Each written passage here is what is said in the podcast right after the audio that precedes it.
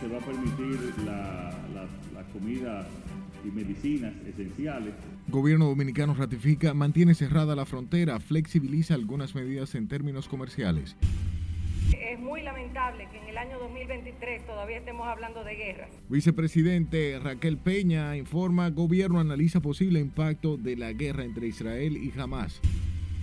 Cancillería hace gestiones para sacar de Israel a 17 dominicanos tras estallido de guerra con Palestina. Yo hice un favor accidental. Presentador Michael Miguel y diputado Pedro Botello se desligan de fraude en cooperativa de Herrera. Porque él no sabe de eso, él, él es inocente de eso. Imponen un mes de prisión al grillo acusado de abandonar a seis recién nacidos en el cementerio Cristo Salvador. Sigue desaparecida mujer que fue arrastrada por la policía y entregada en migración. Ninguna autoridad sabe de su paradero. No es la primera vez que me borran. Alcalde Manuel Jiménez asegura prácticas antidemocráticas afectaron proceso del PRM, pero no cita ninguna irregularidad. El Banco Central informa índice de precios al consumidor tuvo una variación de 0.43% en el mes de septiembre.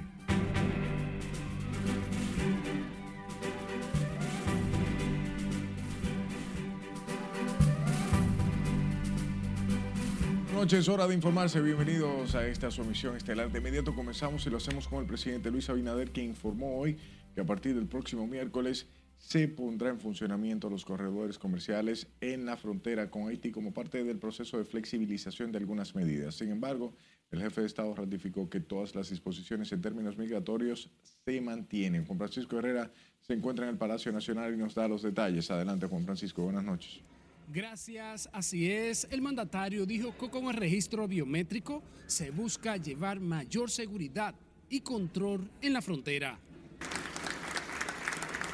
Tras encabezar la semanal con la prensa, el mandatario dio detalles de cómo se llevará a cabo los corredores comerciales, sin que varíe el cierre en la frontera. vamos a, más bien se va a permitir la, la comida y medicinas esenciales nosotros ya hemos cumplido con nuestros objetivos en ese sentido, tanto con la apertura del canal La Vigía, como explicó también Homero, como también con eh, la misión de pacificación. Y estamos correspondiendo ya a esas acciones en base al interés nacional y a nuestra seguridad. Indicó que para esa apertura temporal del comercio bilateral, se pone en marcha una serie de protocolos de seguridad contra todo haitiano que ingrese a la República Dominicana. Pero sucede que el mercado en Dajabón es el viernes y de ahí viene la confusión. O sea, el corredor va a estar abierto desde el miércoles, pero el mercado con las limitaciones y los controles migratorios, porque no va a ser el mismo mercado que antes. Ahí va a tener que registrarse cada quien con una, eh, una ficha eh, biométrica y van a ir en orden y va a haber un cerco que no se va a pasar del mercado hacia el pueblo. En otro orden, el jefe de Estado informó de los avances e inversiones que se ha realizado hasta el momento en los programas del campo al colmado.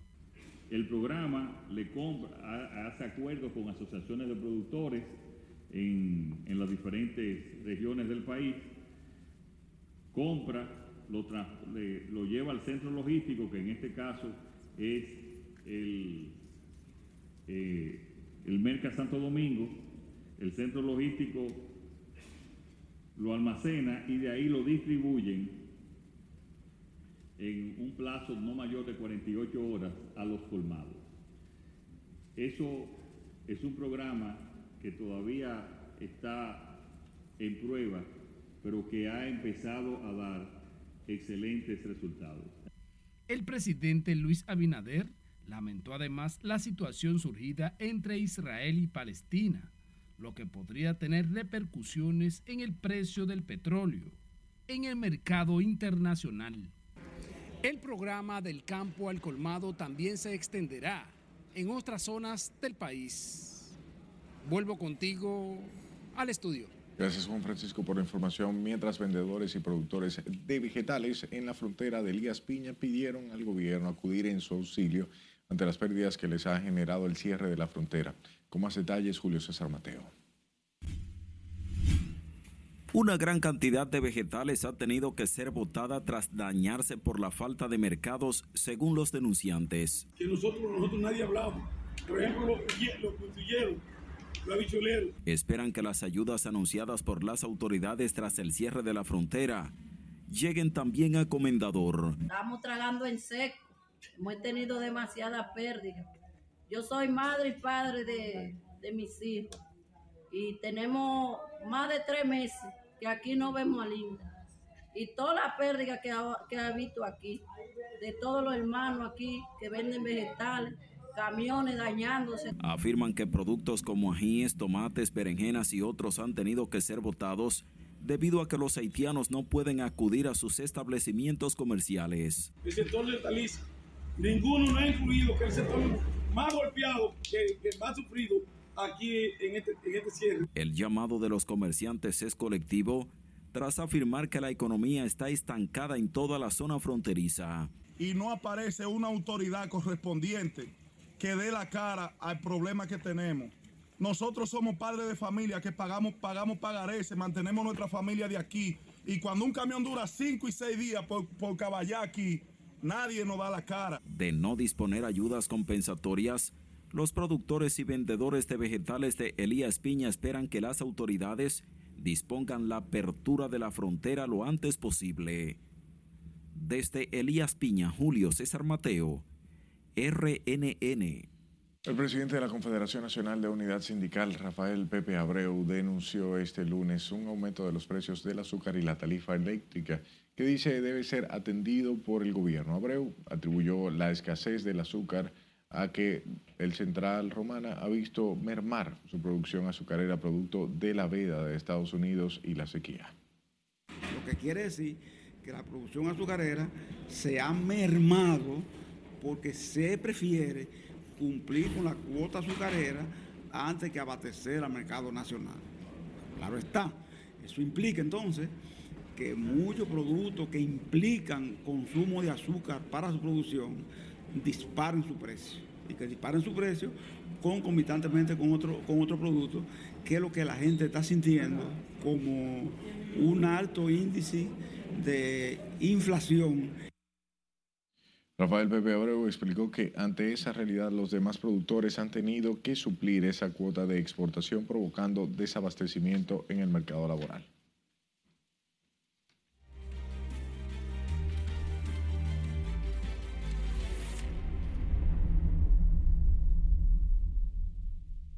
El gobierno dominicano se prepara para tomar medidas ante los efectos que pudieran surgir de la guerra en Israel y que impactarían, impactarían en la economía local, lo que incrementará la incertidumbre y ya creado por otros conflictos internacionales. Laura Mar con estos detalles.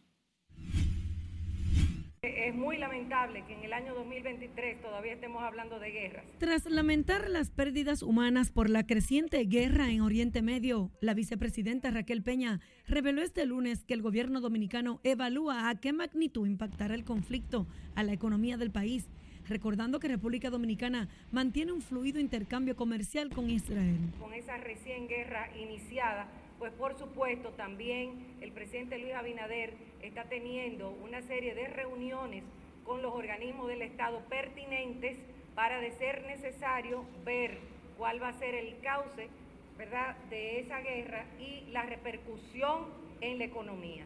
Ustedes han visto cómo el presidente Abinader ha manejado otras situaciones que son precisamente por acciones que eh, nosotros no eh, dominamos y hemos salido airosos. Mientras que el ministro de Trabajo, Luis Miguel de Camps, garantizó que a través de la política de asistencia social, el gobierno dominicano sabrá minimizar el impacto de esa guerra en la economía local. Entendemos que las medidas necesarias han sido y serán tomadas por el gobierno del presidente Luis Abinader, pero lo más importante de todo es procurar y apoyar cualquier solución que sea sobre todo en base al diálogo y al respeto del derecho humano. Conscientes del inminente impacto de la guerra entre Palestina e Israel en la economía dominicana, las autoridades ya activaron el Consejo Nacional de Seguridad y se inició un diálogo entre el gobierno y el sector empresarial. La vicepresidenta Raquel Peña fue abordada sobre el tema tras encabezar este lunes la acostumbrada reunión con los altos mandos militares y policiales, representantes del Ministerio Público, el presidente de la DNCD y otros funcionarios, donde pasan revista el Plan de Seguridad Ciudadana. Laurila Mar, RNN. Por otro lado, los empresarios del país se reunirán en las próximas horas para analizar el impacto de la guerra entre Israel y Gaza en la economía dominicana. Un conflicto sin precedentes que mantiene atento a todo el mundo. Nelson Mateo, con más detalles. Los empresarios dominicanos están preocupados por la guerra entre Palestina e Israel como hombres de negocios, están advirtiendo sobre el impacto en la economía planetaria y sus efectos en el costo de los commodities, el barril del petróleo y el deslizamiento sucesivo de la tasa cambiaria. La preocupación por las implicaciones económicas que puede tener en, todo el mundo, sobre todo en torno al, petróleo y, todo lo que son los energéticos. Así que debemos seguir de cerca ese conflicto, esperar que, que que ocurra alguna salida eh, que ahora mismo no se ve.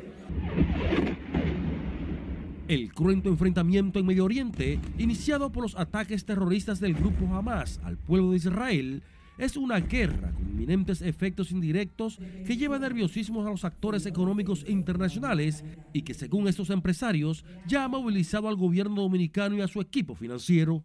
Definitivamente esto tendrá un impacto en todo el mundo, eh, desde, el, desde el precio de los combustibles hasta posibles cadenas de suministro, logística. Yo creo que nosotros como país, y ya se han activado, esta mañana se está reuniendo el Consejo de Seguridad hay un diálogo entre el gobierno y el sector privado para mitigar con posibles acciones lo que pueda ocurrir y en este sentido lo que tenemos es que estar atentos y actuar en los tiempos prudentes para adelantarnos a estas consecuencias. Es que según los hombres de negocios, las autoridades dominicanas pretenden reunir a los principales actores privados y públicos para analizar la guerra palestino-israel. Las autoridades están llamadas a verlo con cautela y ver cómo puede afectar el país. Obviamente que debemos que ser previsores, debemos sentarnos en la mesa, debemos tener todos los actores económicos en la mesa, todos los actores eh, también empresariales, para analizar precisamente en qué puede repercutir en la economía esta situación que, está, eh, que incitó en el fin de semana sorpresivamente. Los empresarios consideran que los subsidios tendrán que ser extendidos nueva vez en áreas tan sensibles como planes sociales y sector eléctrico, áreas donde se espera un mayor impacto por la inesperada inestabilidad del petróleo presionado por la guerra. Nelson Mateo, RNN. El Banco Central informó que el índice de precios al consumidor IPC experimentó una variación mensual de 0.43% con respecto al mes de septiembre. Con este resultado, la inflación interanual medida desde 2022 hasta septiembre de 2023 se ubicó en 4.41%, manteniéndose dentro del rango meta.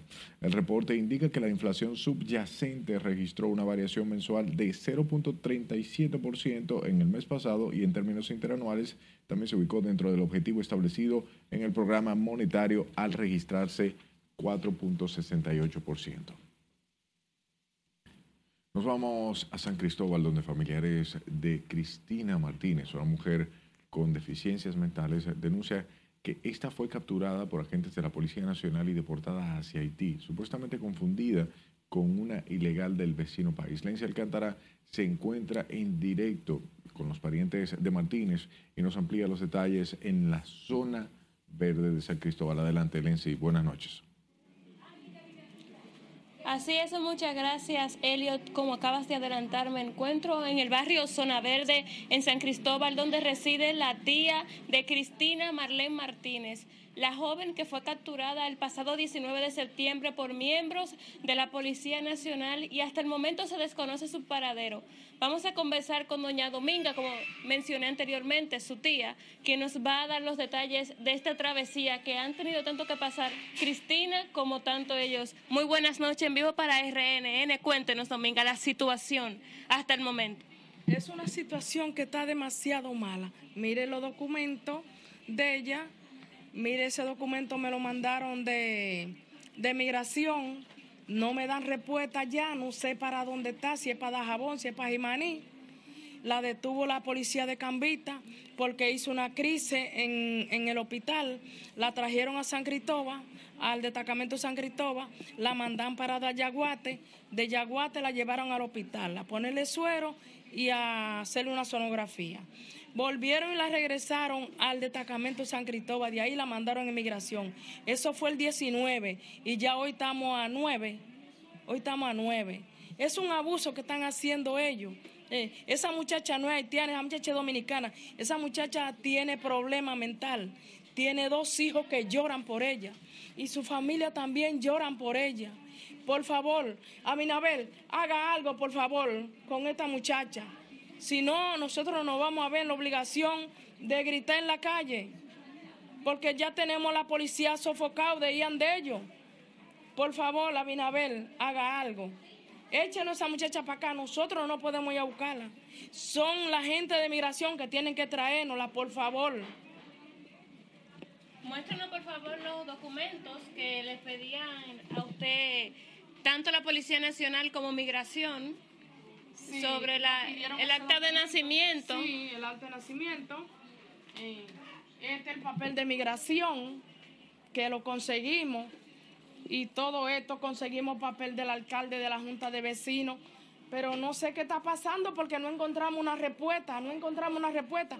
No sé qué vamos a hacer, no sé qué yo voy a hacer con sus dos hermanas, con dos niños que hay prácticamente solitarios en Cambita. Cuando ustedes se dirigen hacia la policía, hacia las autoridades policiales acá en San Cristóbal, ¿qué le dicen? Que está en la vacacional y se tiene un paradero, una coordenada.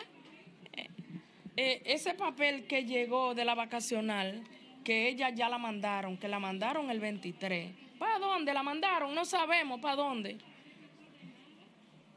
No sé qué vamos a hacer. Díganos, reitrenos la condición de la... Nos dicen que tiene problemas mentales. Sí, ella tiene problemas mental. Ella hace dos meses vino a San Cristóbal de Cambita, se tiró del puente, el 911 la recogió la llevó al hospital y ya eso quedó ahí. Pero no se la llevó emigración. Nosotros la tuvimos mirando porque nosotros acudimos al hospital. ¿Ven? De ahí eh, se la llevaron para Cambita. Su hermana está demasiado preocupada, su hermana no duermen. El sábado fue un día que nosotros fuimos a la cole, lejos, a buscar papeles de ella porque esa muchacha no tiene papá, no tiene madre. El papá murió hace 16 años, la mamá hace 6 años que murió y está con una hermana de ella. Por favor, ayúdennos, por favor, ayúdennos, que estamos desesperados. Ayúdennos, por favor. ¿Qué ustedes le piden a las autoridades? Que nos la vayan a buscar donde ellos, para donde ellos la mandaron, para donde migración la mandó del vacacional de Jaina, que nos la vayan a buscar ellos. Porque ellos son los únicos que saben a dónde la llevaron. Nosotros no sabemos. Muchísimas gracias, doña Dominga. Bueno, esperemos que sirvamos de puente para que las autoridades pues devuelvan a esta joven, como decía su tía Dominga Martínez, tiene discapacidades mentales, además dos niños que están prácticamente huérfanos. O sea, lo tiene una hermana, un día una hermana, un día una tía, y es una situación bastante difícil. Esta es la información que te tengo, Helio, desde acá, desde San Cristóbal. Paso contigo al set de noticias en Santo Domingo. Lenzi, eh, antes de que te vayas, por favor, pregúntale cuándo fue la última vez eh, que ella vio a su pariente. Sí, ¿me escuchas? Perfecto. Doña Dominga, la última vez que usted vio a su pariente, ¿cuándo fue? Una semana antes de ella hacer la crisis y, y ella ahí al hospital, ella misma fue al hospital. Y allá hizo una crisis en el hospital, en el pueblecito de, Cambisa, eh, de Cambita, hizo una crisis. Y de ahí la policía de Cambita la cogió presa y la trajo aquí a la 17. Entonces, ella estuvo en un hospital. ¿Ustedes tienen pruebas de que ella ¿Qué se le realizó en ese hospital? Eh, yo no tengo pruebas del de Cambita, porque allá no la atendieron, no. Sí tengo en el hospital Juan Pablo Pina. Aquí tengo una factura, perdón.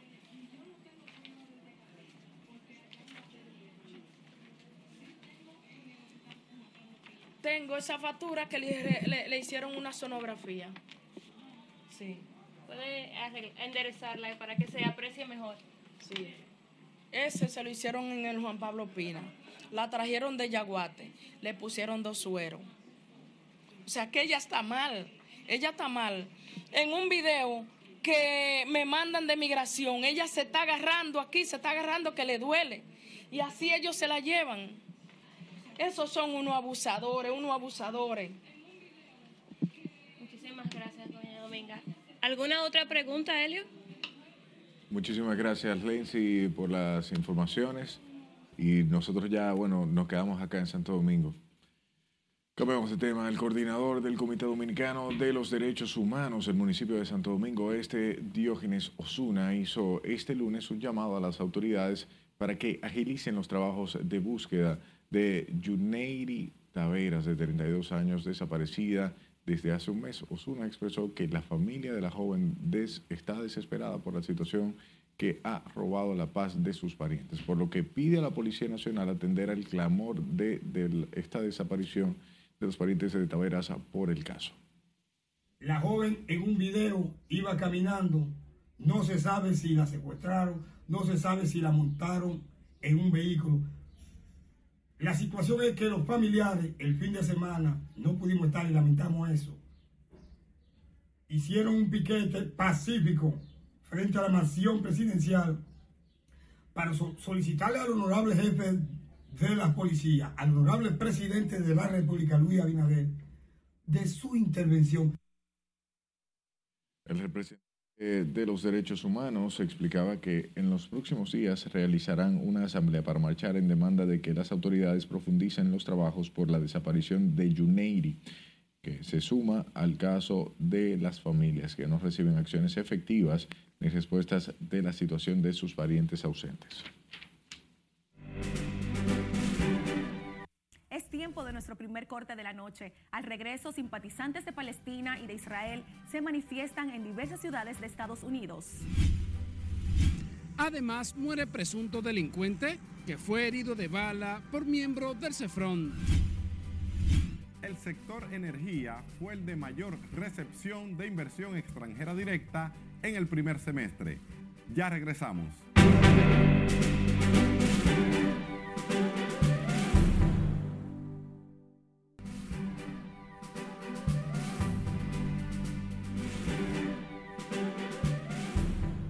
Adentramos al mundo, al plano internacional, donde nos darán todos los detalles de las informaciones más relevantes de este plano. Loreni Félix, adelante, buenas noches.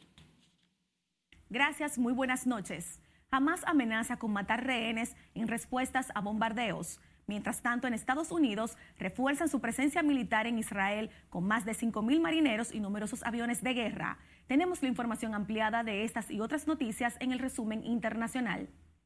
Centenares de simpatizantes de la causa palestina y defensores de Israel se concentraron este domingo en manifestaciones opuestas en diversos puntos de Estados Unidos como Times Square, Nueva York o frente a la Casa Blanca en Washington. Las concentraciones fueron convocadas tras el ataque sin precedentes y por sorpresa de Hamas contra Israel, que ha derivado en una nueva guerra con Gaza. La organización terrorista islámica palestina Hamas amenazó este lunes con matar públicamente a los rehenes civiles en respuesta a los bombardeos que Israel lleva a cabo sobre la franja de Gaza.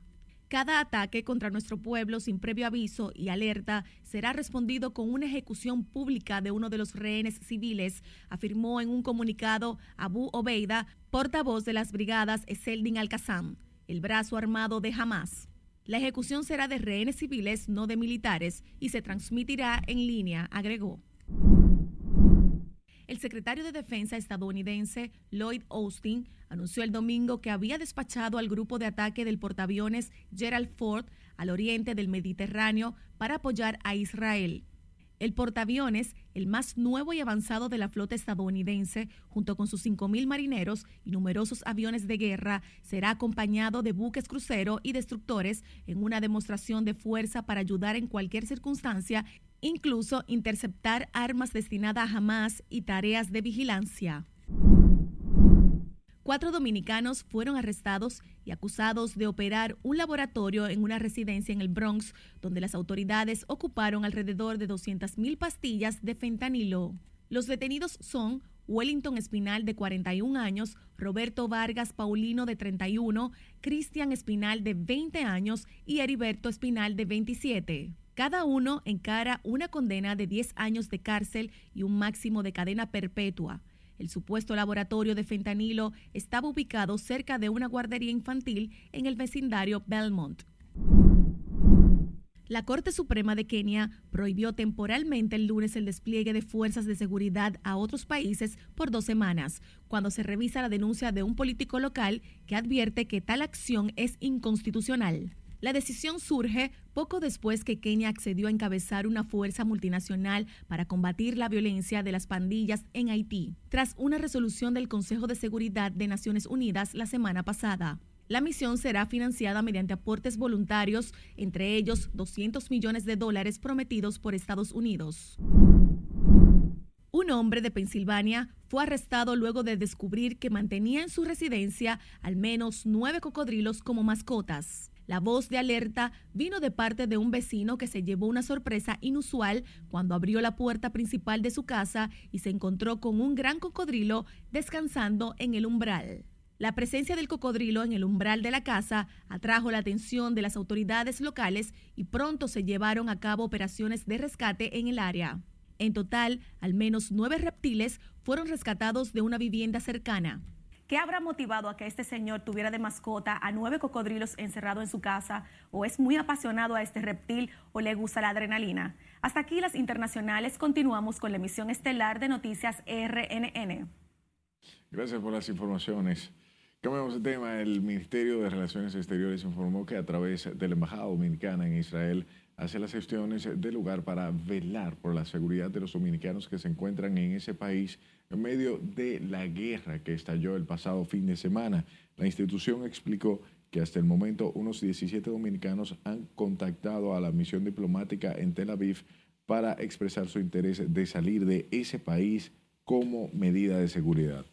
Informó además que aún no ha recibido reportes de dominicanos heridos o fallecidos por este conflicto, tras notificar al personal de la embajada mantenerse bien resguardado.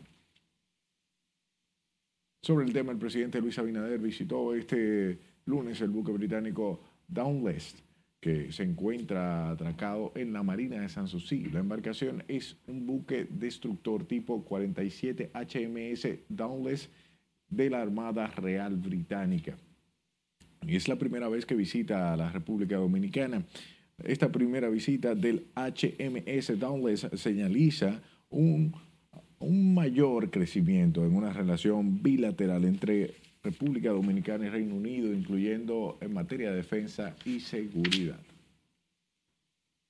De su lado, el Ministerio de Salud Pública y Servicio Nacional de Salud intervendrán de manera gerencial para fines de remoción al Hospital Francisco Moscoso Puello, un proceso que conllevará una inversión de 164 millones de pesos ante el deterioro de la infraestructura y equipamiento que presenta ese centro de asistencia que provocó un paro de servicios este lunes. Nos amplía con estos detalles Lauri Lamar. Desde el punto de vista gerencial, el hospital va a quedar intervenido. La disposición fue tomada tras una reunión a tempranas horas de este lunes entre las autoridades de salud y del Colegio Médico, donde se acordaron varios puntos para la intervención del hospital. El presidente del Colegio Médico, Senen Cava, explicó las razones del paro que realizó el personal del Moscoso Puello e informó que permitieron un compás de espera de dos semanas para que las autoridades ejecuten las medidas acordadas. En ese proceso se van a ir corrigiendo fallas graves, vicios de construcción que se perpetuaron en el tiempo y que conforme se fueron perpetuando dañaron otras cosas como la ventilación y la climatización hospitalaria. Se va a intervenir el hospital, se van a tirar techos, se van a intervenir las residencias, los residentes están viviendo en condiciones infrahumanas. Recordando que el mocoso cuello ahora mismo, los periodistas lo saben, está asistiendo básicamente una población de 1.300.000 personas debido a que el Eduardo Ibar todavía no ha entrado en completa función, al igual que el padre Villini. El paro médico en el Moscoso Pollo afectó a quienes acudieron este lunes a recibir asistencia y tuvieron que retornar a sus hogares sin ser atendidos. Yo vine a darme una terapia, hoy no ha podido dármela porque ellos están en huelga, eso hay que buscarle solución porque imagínense. Bueno, estamos aquí nosotros de temprano, ya usted sabe, uno que tiene compromiso y que esperar que nos atiendan. Y yo tengo que estar aquí con él porque él es de pie diabético. Ya usted sabe lo fuerte que usted levantarse a, a las 4 de la mañana, como levanté yo, para venir a, consultarle una operación. Y que le digan, ah, no, estamos en Oye, te gasta dinero, te gasta tiempo. Hoy es un día lunes que uno se supone que tiene que trabajar. Eso es muy incómodo. Entre las áreas a reparar están climatización, gastro, una unidad de alto costo, psiquiatría, patología forense, entre otras zonas que presentan deterioro y que han impedido brindar servicios óptimos a los pacientes. Las autoridades del Colegio Médico volverán al hospital el próximo martes 18 para evaluar que ciertamente se cumpla con las promesas establecidas en el encuentro. Laurila Mar, RNN. Sepa que un haitiano falleció luego de recibir un disparo por un miembro de CESFRON tras supuestamente ser sorprendido tratando de robar en una casa ubicada en el sector El Abanico de Dajabón. El presunto delincuente, aún sin identificar, fue recluido en un centro hospitalario a donde fue llevado en estado delicado y posteriormente falleció. El informe preliminar establece que el herido fue sorprendido junto a otro compatriota suyo que logró escapar mientras intentaban penetrar a una vivienda. En otro orden, el conductor de un vehículo a quien supuestamente le fallaron los frenos embistió a dos niñas que se encontraban jugando frente a su casa del sector Los Americanos de Madre Vieja Sur en San Cristóbal. Una de las pequeñas, eh, Keisha Pinales, de 8 años, falleció, mientras que Darielis Sepúlveda, de 4 años, se encuentra en estado delicado en un centro de salud. Supuestamente él, y se le fueron los frenos, pero él parece, él aceleró la guagua, como el caso fue, él tenía una guagua, y entonces este caso estaba como parado ahí. Entonces le dio adelante al caso y ese arrastró a la niña hasta aquí. Eran como cinco o seis, pero él le dio tiempo ya mandarse. Hubieron muchas que se mandan, entonces la primita y la que falleció, eh, no, no le dio tiempo a mandarse. El caso la arrastró hasta ahí. Se informó que el vehículo era conducido por Ramón Rosario Benítez, quien se entregó a las autoridades. Este lunes, una de las pequeñas muertas en este trágico accidente era velada en el sector Los Americanos o Madre Vieja Sur en San Cristóbal. La propuesta para que se exija licencia de negocios que vendan bebidas alcohólicas ha generado posiciones diversas entre dueños y clientes de establecimientos comerciales, quienes piden a las autoridades aclarar el reglamento de la disposición. Con el tema, si le dice aquí no. Hay que ver qué impuestos y qué medidas van a implementar para eso, en verdad. Pues como les digo, la venta no está ahora mismo de que muy elevada y más con el lazo corto que tiene todo ahora mismo, todos los productos. Colmados, salones de belleza, cafeterías, peluquerías y otros negocios que venden bebidas alcohólicas necesitarán de una licencia del Ministerio de Interior y Policía. Es una propuesta a la que los propietarios de estos negocios reaccionaron sorprendidos. Yo estaría de acuerdo con todas las medidas que se tomen, siempre y cuando no sean perjuicio de nosotros. Porque no sé si se habrán dado cuenta que en el país bueno, mayormente toman medidas, pero para, para los de abajo. Entonces tienen que empezar por los de arriba porque más pueden. Cero bebida a los menores, porque ahora mismo son los menores que están en la calle, bebiendo a tu hora, a tu, tipo de hora. Y esos colmados en los barrios, que gente bebiendo bebida falsificada, porque hay mucha bebida falsificada y están haciendo daño mayormente. Mientras ciudadanos tienen diversas opiniones respecto al permiso que necesitarían los negocios de bebidas alcohólicas. Todavía no estoy bien edificado para yo. Tendría yo que verlo, estudiarlo primero. Hay gente enferma producto de esas cosas. Mucha gente enferma. Producto de esas cosas, muchos accidentes y muchas situaciones que provocan eh, problemas, derramamiento de sangre, pleito y problemas. De su lado, la Federación de Comerciantes dijo que antes de aplicarse cualquier disposición deberá conversarse con ellos. La iniciativa es una propuesta legislativa del senador Santiago Zorrilla. Sila Disaquino, RNN.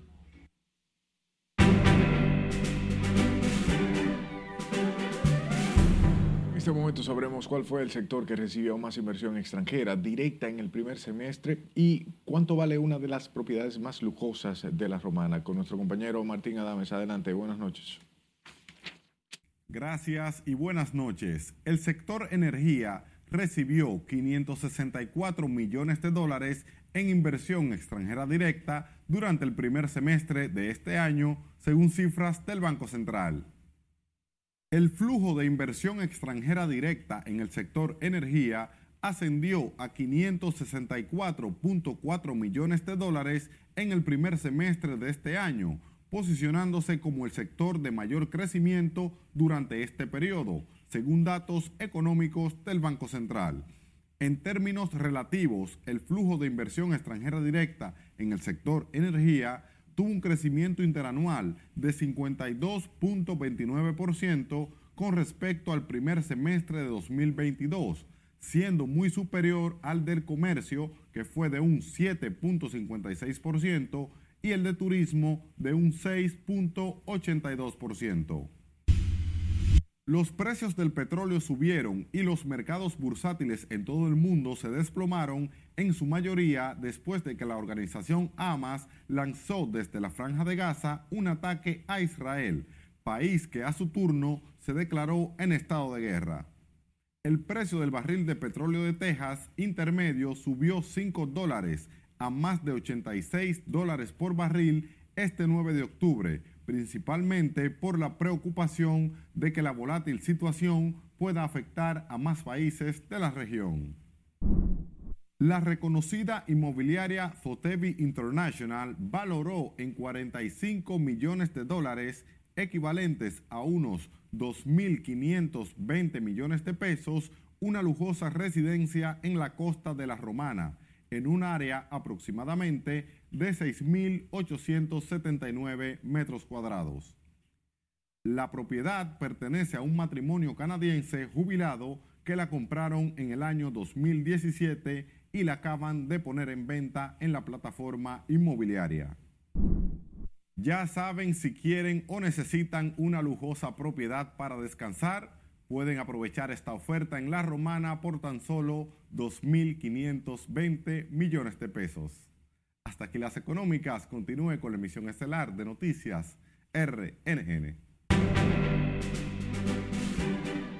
Vamos a comerciales y al regreso le contamos dónde cumplirá medida de coerción el acusado de abandonar seis cadáveres de neonatos en un cementerio.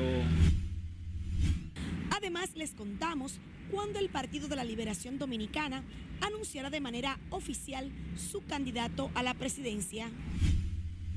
Y entérese cómo andarán las condiciones del tiempo para este martes. Esta es la emisión estelar de Noticias RNN. No le cambie.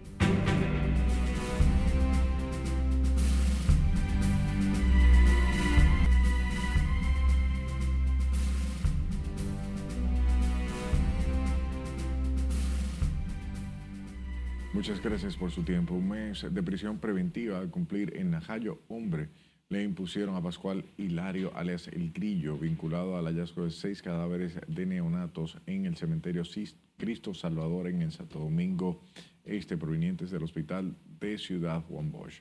La misma medida fue impuesta a Misael Encarnación Montero, chofer de la ambulancia que trasladó los cadáveres. Jesús Camilo, con más detalles en directo. Adelante, Camilo, buenas noches. Gracias, buenas noches. Parientes de los imputados consideran abusiva la medida y piden a las autoridades reconsiderar la disposición. ¿Eh? ¿Qué grillo? Sin pronunciar una sola palabra, abandonó el grillo el tribunal al conocer la medida, mientras que sus allegados aseguran que Pascual Hilario, alias El Grillo, Zacateca del Cementerio Cristo Salvador y Misael Encarnación Montero sido considerados como chivos expiatorios en el caso. Imputados en asociación de malhechores por el hallazgo de seis cadáveres de neonatos en ese campo santo, el juez de atención permanente de Santo Domingo Este, Leomar Cruz, impuso un mes de prisión preventiva a ambos como medida de coerción a cumplir en Najayo Hombre.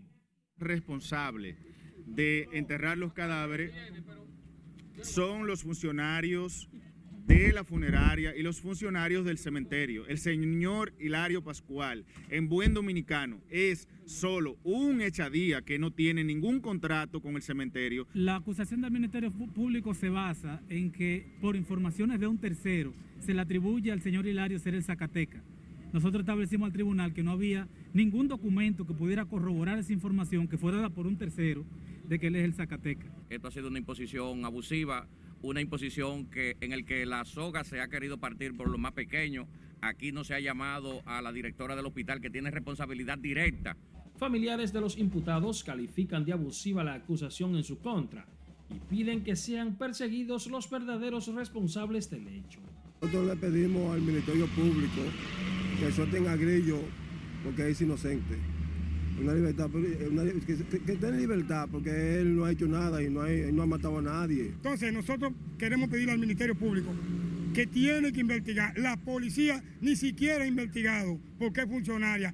A la directora del hospital que sí ha lavado la mano como Fonso Pilato. Porque era un padre, un hijo, un hermano trabajador que ayuda a su familia, a su mujer y queremos justicia y que sacar las cosas como son. Entonces queremos que haga justicia y que, y que caigan los verdaderos culpables. Pascual Hilario y Misael Encarnación guardan prisión implicados por dejar a la intemperie seis cuerpecitos de neonatos en el cementerio Cristo Salvador pasado martes y no agotaron el protocolo de sepultura. Advirtieron además que iniciarán una jornada de lucha hasta demostrar la inocencia de los acusados.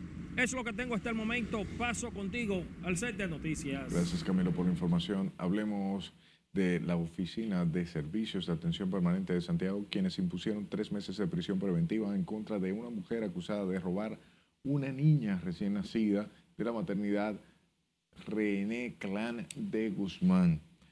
Yanaire eh, Cristina Puello Cabrera, de 44 años, fue enviada al Centro de Corrección y Rehabilitación de Rafael Mujeres. Los abogados de dicha imputada calificaron la medida como desproporcionada tras argumentar que la mujer tiene problemas de salud mental.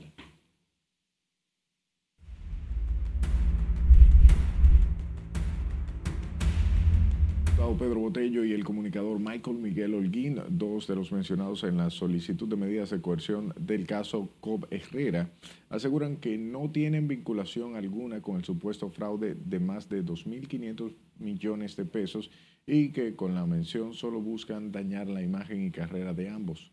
Con más detalles, Margarita Ramírez. Yo hice un favor accidental en el nombre sagrado de Dios. Yo hice un favor, como lo hago todos los días. Por separado, el comunicador Michael Miguel Holguín y el diputado por la romana Pedro Botello se desvincularon del caso judicial por el supuesto fraude de más de 2.500 millones de pesos en la cooperativa Herrera. Ambos mencionados en la solicitud de medidas de coerción aclararon su vinculación con el empresario Gabriel Santana Borcilea, uno de los imputados en el caso Búho. Que durante más de tres meses, conjuntamente, con el doctor Félix Damián Olivares, hemos asistido en calidad de abogado, no de representante tergiversado del señor Gabriel Santana, sino en calidad de abogado, llevando todos y cada uno de los medios de prueba que se le han requerido para su defensa. Y en torno al inmueble que se cuestiona, mi presencia allí es única y exclusivamente en calidad de inquilino. ¿Puedo llamarle a la, a la persona? Lo llamé Mira, hay alguien que dice que si tú tienes aval, te puede prestar ese dinero. Te lo voy a poner. Hasta ahí llegué yo. Hasta ahí llegué yo. Michael Miguel Holguín confirmó que fue investigado por su relación con Santana Borcilea. Sin embargo, se desliga de cualquier otro punto judicial. Quiero informarles que Jenny Berenice hace cuatro meses me invitó a su oficina. Me dijo, no es un interrogatorio, lo puedo mostrar en mi celular es una conversación. Porque ellos, porque vieron que yo era amigo de Gabriel, me investigaron. Tanto el legislador como el comunicador aseguran que con esta mención solo buscan dañar su imagen pública. Y en el condominio están todas las documentaciones, las pueden requerir.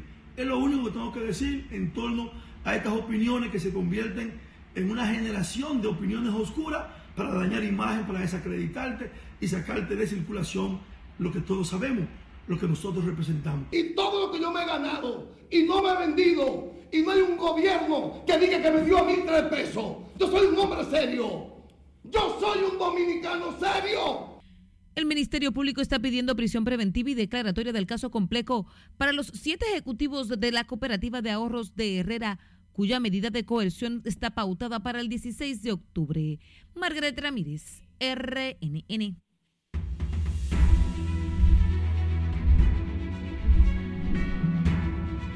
El alcalde de Santo Domingo Este, Manuel Jiménez, anunció este lunes que no renunciará a las filas del Partido Revolucionario Moderno y que apoyará la reelección del presidente Luis Abinader, aunque denunció supuestas irregularidades en el proceso celebrado el domingo primero de octubre. Y como nos cuenta nuestra compañera Sileis Aquino, el edil no reconoció su derrota. No es la primera vez que me borran. Varias veces he asistido a mi propio entierro tampoco será la primera vez que resucitaré. Manuel Jiménez habló por primera vez tras su derrota en el proceso interno del PRM el domingo primero de octubre. En una declaración de prensa, el alcalde de Santo Domingo Este adelantó que no renunciará del partido y por el contrario apoyará la reelección del presidente Luis Abinader. No podemos corroborar los resultados extraídos de ese proceso, ya que estaríamos admitiendo una realidad ficticia que no existe. Tampoco los impugnaremos, ya que la coyuntura y el calendario político determinan para nosotros, siempre colocando lo primero de primero, dos tareas irrevocables. Asimismo, Jiménez dijo que no impugnará las elecciones primarias del PRM, en la que el pastor Dio Astacio resultó ganador para ser candidato a alcalde del municipio por ese partido. Seguimos trabajando cada día sin distraernos para garantizar el triunfo en primera vuelta del presidente Luis Abinader en las próximas elecciones. El alcalde además atribuyó su derrota a la interferencia de sectores que no especificó. Jiménez adelantó que en los próximos días depositará pruebas documentadas de las irregularidades que dice hubo en las elecciones internas del Partido Revolucionario Moderno. Sila Disaquino, RNN. La Comisión Nacional Electoral del Partido de la Liberación Dominicana anunció que el próximo domingo 22 del mes en curso realizarán el acto de proclamación de su candidato presidencial. Rubén Bichara, presidente de la comisión, explicaba que esperan que para esa fecha se hayan realizado todas las negociaciones con respecto a las alianzas y poder presentar todos los candidatos en los niveles congresuales y municipales.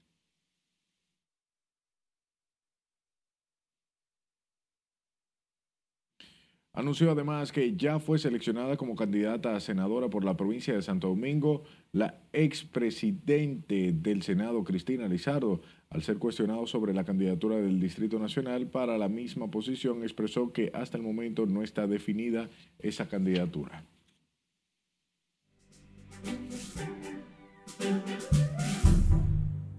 Buenas noches, soy Mía Sánchez con otro informe del tiempo.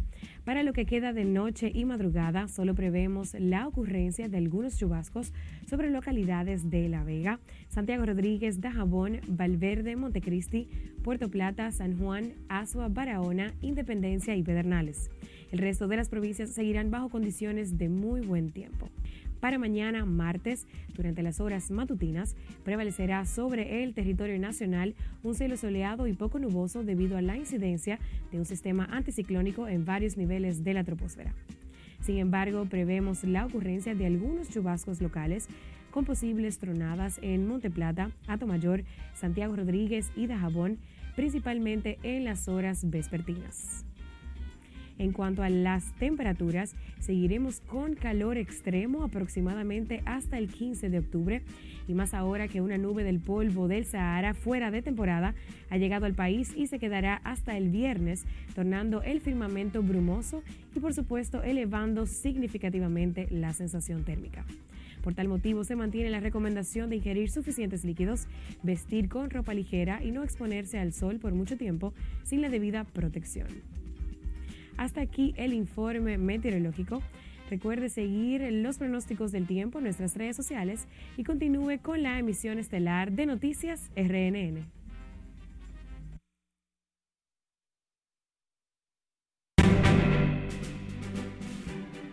Vamos a nuestro último corte de la noche. Al regreso, peligra la participación de Vladimir Guerrero Jr. con los Toros del Este en el próximo torneo de la pelota dominicana. Al regreso, les contamos por qué. Además, les contamos cómo anda la salud de Anuel luego de ser operado de emergencia y entérese cuándo se llevará a cabo el concierto de Eladio Carrión en el país. Ya regresamos.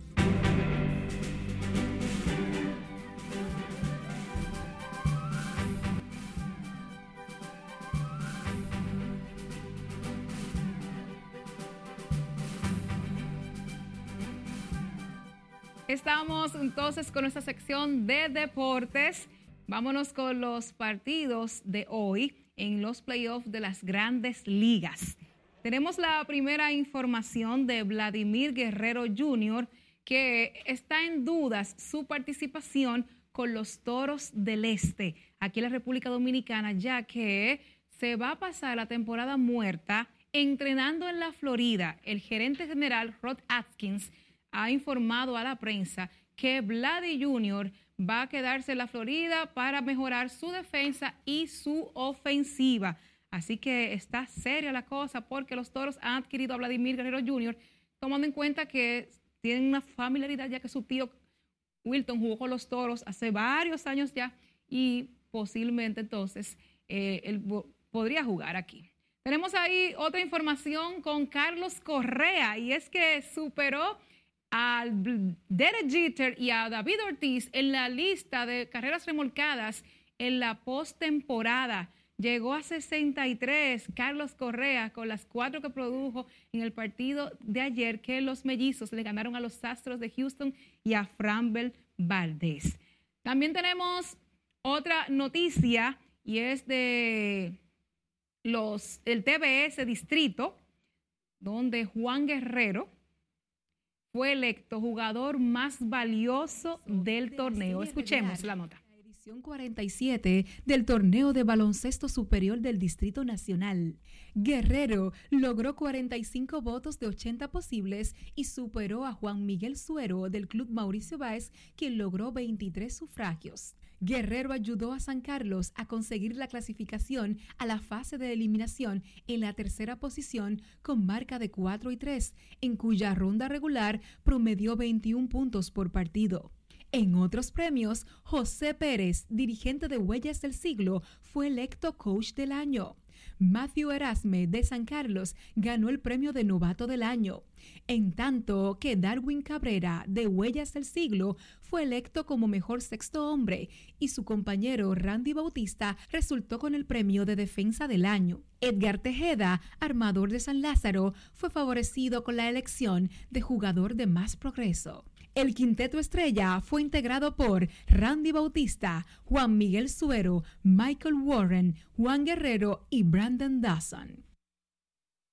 Bien, en el partido que acaba de finalizar en los playoffs de las grandes ligas, los Bravos sorprendieron a los Phillies de Filadelfia a puros tablazos, muchos palos largos hubo esta noche, 5 por 4 la victoria de los Bravos, empata la serie divisional a una victoria por bando. Y en estos momentos, los Arizona Diamondbacks siguen dándole durísimo a los Dodgers. Ayer le ganaron 9 a 2. Hoy está el juego 3 a 0 en el tercer inning y en la acción del TBS, un único partido hoy lunes, el combinado de Huellas del Siglo está ganando ese partido ante San Carlos. Atención que se pone muy, buena la parte final de la fase de eliminación del TBS con Mauricio ya clasificado.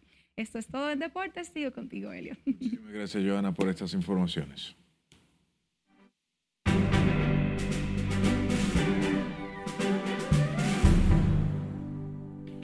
Bad Bunny anuncia el nuevo álbum con todo y fecha de estreno y las ventas de las boletas para el concierto de Eladio Carreón inician a partir de este miércoles. Esta y otras informaciones con nuestra compañera Ivonne Núñez.